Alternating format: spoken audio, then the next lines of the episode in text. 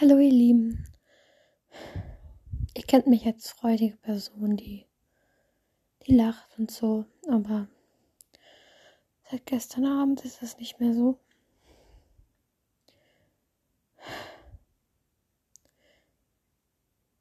Wir haben zwei Kaninchen, das wisst ihr schon, ein Hund und drei Katzen. Eigentlich immer vier, aber die älteste, die Mama von den anderen dreien, Mizi, hat uns gestern verlassen.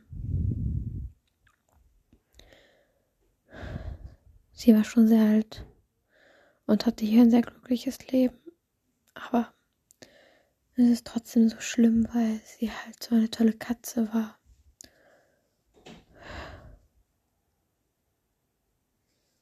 Und ich muss damit erstmal klarkommen und bitte um Verständnis, wenn jetzt erstmal nichts mehr von mir kommt.